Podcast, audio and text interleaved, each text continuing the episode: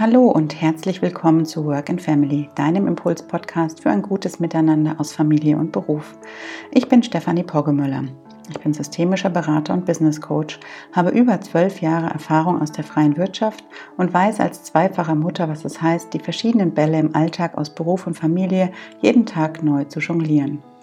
Mit meiner Arbeit aus Coachings und Workshops unterstütze ich Eltern dabei, ihr ganz individuelles Vereinbarkeitsmodell zu finden. Mit meinem Podcast möchte ich Mütter und Väter inspirieren, um gemeinsam berufliche, familiäre und persönliche Bedürfnisse in Einklang zu bringen. Denn Vereinbarkeit ist aus meiner Sicht ein Gemeinschaftsprojekt und dabei gibt es nicht den einen Weg für alle Familien, sondern nur den einen Weg für jede einzelne Familie.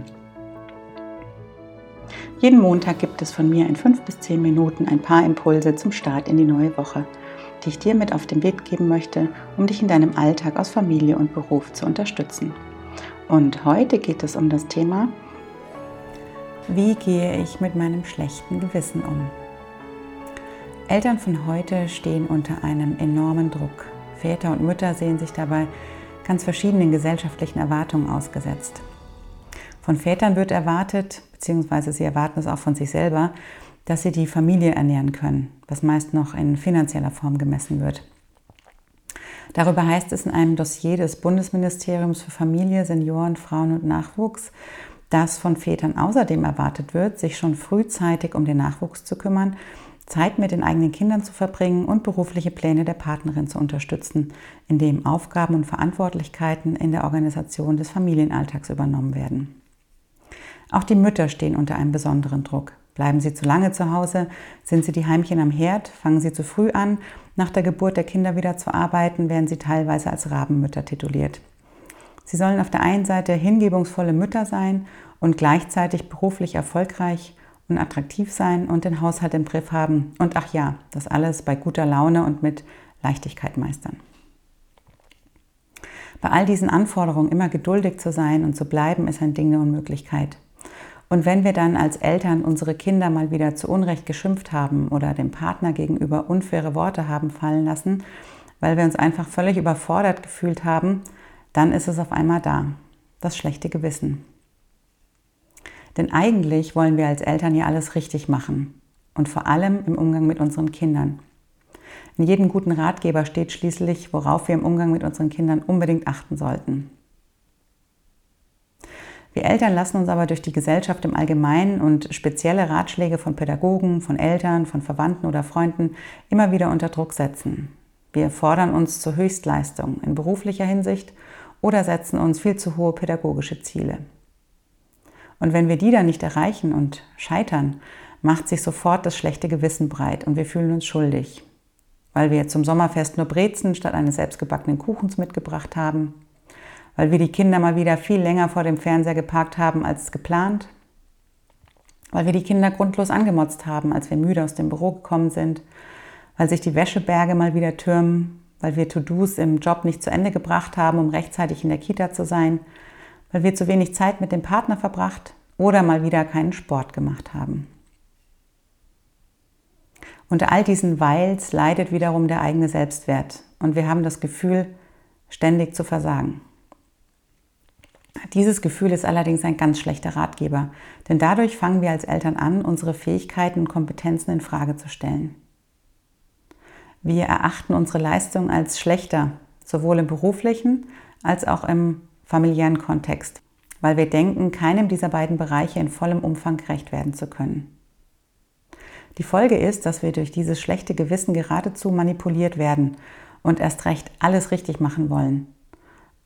Und dann fangen wir an, noch mehr zu geben. Sei es, indem wir unseren Kindern vielleicht mehr erlauben, als wir eigentlich wollen, sie mit großen Geschenken verwöhnen oder in eine Art Perfektionismus verfallen, der in Aufopferung und völlige Selbstaufgabe mündet. Die Frage ist nun, was können wir gegen dieses schlechte Gewissen tun? Und meine Antwort darauf sind die folgenden sechs Hilfestellungen. Hilfestellung Nummer eins: Versuche zu ergründen, woher dieser Gedanke kommt, eine Sache auf eine bestimmte Art erfüllen zu müssen? Sind es zum Beispiel noch Vorstellungen und Erwartungen deiner eigenen Eltern, denen du da entsprechen möchtest? Und wenn ja, kannst du diese auf irgendeine Art und Weise relativieren oder vielleicht sogar ganz loslassen. Hilfestellung Nummer zwei. Werde dir darüber bewusst, in welchen Situationen du ein schlechtes Gewissen hast. Und frage dich dann, welchen Anspruch an mich selber erfülle ich da eigentlich gerade nicht? Und frage dich weiter, ist dieser Anspruch überhaupt realistisch oder verlange ich in diesem Moment eigentlich viel zu viel von mir? Hilfestellung Nummer drei. Denke in Worst-Case-Szenarien. Was passiert im schlimmsten Fall, wenn du deinen eigenen Ansprüchen nicht jedes Mal gerecht wirst? Geht die Welt unter oder dreht sie sich weiter? Daran knüpft dann Hilfestellung Nummer 4 an. Frage dich, ob du in fünf Tagen, in fünf Monaten und in fünf Jahren überhaupt noch darüber nachdenken wirst, diese eine Sache, für die du dich gerade verurteilst, nicht erfüllt zu haben. Oder ob sie aus der Retrospektive betrachtet eigentlich völlig nichtig ist. So eine Art der Betrachtung, die kann oftmals sehr hilfreich sein, um Dinge zu relativieren und dann zu sagen, Mensch, es ist es jetzt eigentlich gar nicht wert, sich darüber ähm, ja, so viele Gedanken zu machen und sich dafür zu verurteilen. Hilfestellung Nummer 5. Nimm dir immer wieder Zeit, dir bewusst zu machen, was alles gut in deinem Alltag aus Familie und Beruf läuft. Denn neben den Dingen, die dir vielleicht misslingen, gibt es sicherlich viel, viel mehr Dinge, die dir gut gelingen. Und diese kleinen wie großen Erfolge, die sollten wir uns wirklich regelmäßig bewusst machen und auch vor Augen führen. Und die letzte und sechste Hilfestellung ist, sei ehrlich zu dir und zu deinem Umfeld.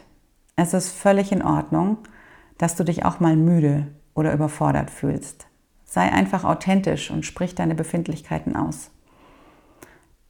Damit lebst du auch deinen Kindern vor, auf sich und die eigenen Bedürfnisse zu achten.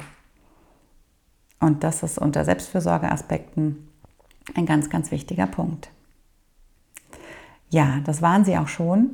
Meine Hilfestellungen zum Thema Umgang mit dem schlechten Gewissen. Ich hoffe, dass da der ein und andere Tipp für dich dabei gewesen ist, den du in deinem Alltag aus Familie und Beruf mal umsetzen kannst. Probier es einfach mal aus und lass mich gerne wissen, inwieweit dir das in deinem Alltag eine Hilfestellung sein konnte. Und wenn dir die heutige Podcast-Folge gefallen hat, dann freue ich mich über eine 5-Sterne-Bewertung hier auf iTunes oder einen Kommentar. Und ja, wenn du auf der Suche bist nach weiteren Impulsen und Inspirationen zum Thema Vereinbarkeit von Familie und Beruf, dann schau gerne mal auf meinem Blog und auf meiner Website vorbei. Da gibt es viele verschiedene Artikel, auch Interviews von Familien, die aus ihrem Alltag, aus Familie und Beruf erzählen und berichten. Und ich kann mir gut vorstellen, dass da das ein oder andere Thema dabei ist, das auch für dich relevant sein könnte. Ja, und zum Abschluss dieser Podcast-Folge bleibt mir noch, dir einen guten Start in die neue Woche zu wünschen und ich freue mich, wenn du auch am kommenden Montag wieder einschaltest und reinhörst.